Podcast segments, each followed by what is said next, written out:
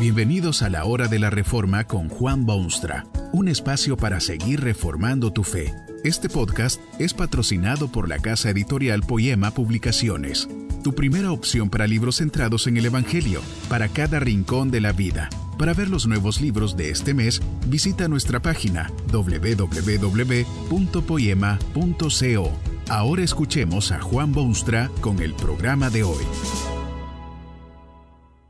Tal vez usted pertenece al grupo de gente que cree sinceramente que el trabajo es maldición. Lo cree y lo dice con bastante frecuencia a quien esté dispuesto a escuchar. Si pudiese vivir sin esa tremenda responsabilidad, cree que la vida sería color de rosa o regreso al paraíso original, edénico e idílico. La palabra de Dios no está de acuerdo con usted. Dios da la impresión de que el trabajo es bendición y da muchísimos detalles que confirman esa impresión. Cierto es que fue después de haber pecado que Dios le habló al hombre del sudor de su frente y que sería con dificultad que comería su pan y que la tierra produciría espinos.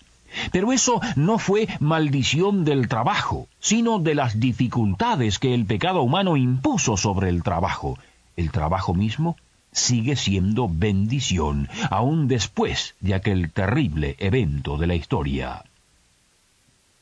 El primerísimo mandamiento de Dios a sus criaturas fue que trabajasen. Debían cultivar el huerto y desarrollar el universo que había creado. Debían llenar la tierra y sojuzgarla. En su inmortal ley del universo, Dios incluyó también una orden específicamente relacionada con eso del trabajo. Cierto es que tradicionalmente se acentúa el otro aspecto de esta ley, y con cierta razón, porque ese es el impacto primordial. Cuando Dios dice, acuérdate del día del reposo para santificarlo, su interés primero era efectivamente que el hombre separase ese un día para otros propósitos que los usuales y comunes. Pero esto también significa que si se ha de descansar uno de los siete días, los otros seis se debe trabajar. Uno de los más grandes males sociales en el mundo occidental se deriva directamente de esa falta de respeto por el día del descanso y del Señor. La gente vive sin conciencia de su deber espiritual y esto debilita la fibra personal y al fin la fibra nacional. Se utiliza el Día del Señor para mil actividades sociales y políticas y hasta económicas, pero jamás se piensa siquiera en la clara orden divina de que ese día sea santificado y que es el día del descanso y que es el día del Señor. Esto ha aparejado grandes desastres a muchos pueblos y ha limitado la capacidad de naciones enteras. Pero ¿No ocurre exactamente lo mismo con el otro lado de la orden divina? Dios dice que seis días se trabaje y mucha gente jamás se ensucia las manos o muy poco contribuyen al bienestar general o luchan desesperadamente por trabajar menos horas y menos días y menos semanas.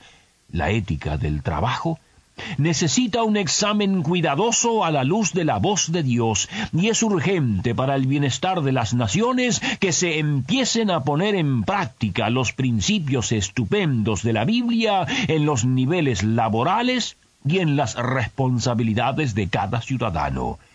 ¿Cómo puede alguien descansar un día si no ha trabajado honestamente los otros seis? Una interpretación correcta y bíblica del trabajo resulta en inescapable bendición. Sí, sí, indescriptibles bendiciones espirituales y todo eso, pero bendiciones tangibles, evidentes, prácticas, físicas, además. No es sin razón que la Biblia recomienda el trabajo con tanta insistencia y urgencia. Dios sabe que para la buena salud de la persona y de la sociedad esa ética del trabajo es ingrediente indispensable. ¿Sabía usted, por ejemplo, que en un alto porcentaje de los crecientes casos de esquizofrenia, el culpable primero es la falta de un sistema metódico de trabajo? Dice un eminente médico, aunque no es fácil comprender los cambios químicos involucrados, es un hecho reconocido que el trabajo físico es factor curativo y preventivo en considerable número de enfermedades mentales la responsabilidad cotidiana de un trabajo que debe hacerse, la disciplina que se requiere para mantener ese empleo no solo puede curar inquietudes mentales, sino que hasta puede prevenirlas y evitarlas. Considere usted además los efectos físicos. Qué saludable es haber trabajado vigorosamente un día caluroso y luego darse una ducha y ponerse ropas limpias y disfrutar un bien merecido descanso. Pocas experiencias pueden compararse con esa. El que trabaja quema energías y consume proteínas y elimina grasas de su organismo que de otro modo le serían causa de peligro. ¿No cree usted que el hombre feliz es aquel que trabaja, en vez del que vive sentado en un mullido sillón, contemplando las avecillas que juegan en los árboles o los peatones que van y vienen frente a su casa? Tal vez usted ha leído alguna vez de aquel experimento interesante en las costas americanas. Un grupo de hombres perseguidos en Europa llegó a estas costas en búsqueda de libertad para adorar a Dios. Eso fue el comienzo de esa nación, hoy envidiada por todas las demás en el mundo, porque ¿quién puede negar que los Estados Unidos es país de avanzada? Lo interesante es que en aquella colonia original una de las reglamentaciones básicas había sido extraída directamente de las enseñanzas bíblicas. Todos debían vivir según esa norma confirmada por el mismo apóstol Pablo cuando escribió a los tesalonicenses y les dijo, Si alguno no quiere trabajar, tampoco coma.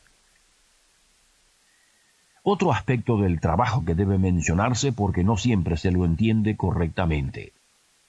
Se trata de la responsabilidad indiscutible que tienen los padres de enseñar a sus hijos esos saludables hábitos del trabajo. De vez en cuando se encuentra usted con estos padres que lo hacen todo, lo suyo y lo de sus hijos además. Allí está la mamá, por ejemplo, que ha trabajado todo el santo día, ha preparado la comida, ha puesto la mesa, ha servido suculentos manjares, y uno diría que ha llegado la hora de que la hija de catorce años por lo menos lave los platos. Pero la hija dice que tiene que dormir la siesta, o tiene que llamar a su amiguita, o tiene que ir a pasearse por el parque. Y la madre, creyendo hacer un deber maternal, le concede permiso y ella misma limpiará el comedor y cocina. ¿Cómo cree usted que será aquella hija cuando se vea frente a las responsabilidades de su propio hogar y su propia familia? Exactamente lo mismo ocurre con los padres y sus hijos, tal vez con más frecuencia todavía. Es de suponer que esto es cuestión de controversia en una civilización de recreo y de descanso y de diversiones de mil tipos distintos. Pero acuérdese usted de la hormiga. Esto es recomendación bíblica también. ¿Podrían las hormigas llevar a cabo su increíble vida social si no se adaptasen todos sus miembros a las reglas propias de las hormigas? Probablemente las mismas hormigas quitarían de su medio las hormigas que no producen pero que sí ocupan espacio. La entera colonia sufriría las consecuencias de aquellas que no toman su lugar para trabajar y acumular palitos y granitos y sustancias que podrán alimentar a todos los habitantes del hormiguero cuando lleguen los días cruentos del invierno. Aunque no son hormigas, también hay ciertas reglamentaciones que gobiernan las actividades humanas en su vasta y complicada existencia. Dios ha sido benigno y misericordioso en hacer conocer a los hombres estos lineamientos saludables y traducidos en su bienestar. Quizá uno de los preceptos más importantes en ese anhelo de bienestar general está en una ética del trabajo que se ajuste a los principios divinos en la Sagrada Escritura. Pero no, hay otro principio aún más importante que ese. Se refirió a esto el Hijo de Dios cuando vio las multitudes que se desesperaban por andar con Él porque les había provisto de pan y satisfecho sus necesidades. Una verdadera multitud se había congregado para oír el verbo vibrante del gran maestro. Había llegado la hora de comer, pero no había qué comer. En uso de sus poderes divinos, Jesucristo multiplicó panes y peces y dio de comer a aquella vasta multitud. Al día siguiente, casi en un alboroto público, la gente escala barcos y desafía las olas y corre hacia donde estaba aquel Jesucristo que tan abundantemente había provisto alimentos. Al encontrarse con él, esto es lo que Jesús les dice. De cierto, de cierto os digo que me buscáis, no porque habéis visto las señales, sino porque comisteis el pan y os saciasteis. Trabajad, no por la comida que perece, sino por la comida que a vida eterna permanece, la cual el Hijo del Hombre os dará. Qué triste es ver al hombre moderno correteando por las calles de su existencia, escalando posiciones, pisoteando derechos, hiriendo susceptibilidades, manchándose el alma y desmenuzando vidas, solo por las cosas que perecen. Trabaja incansablemente, pero cuando se cierran sus párpados en la muerte, no tiene absolutamente nada trabaje, trabaje, trabaje usted, porque eso es bueno y es divino y es saludable, pero no se olvide, en su afán, de trabajar por la comida que a vida eterna permanece. Que este mensaje nos ayude en el proceso de reforma continua según la palabra de Dios. Si quieres profundizar en la exposición bíblica, puedes buscar más recursos en www.poema.co. Allí encontrarás libros que te ayuden a entender la palabra de Dios y aplicarla a tu vida. Poema, el Evangelio para cada rincón de la vida.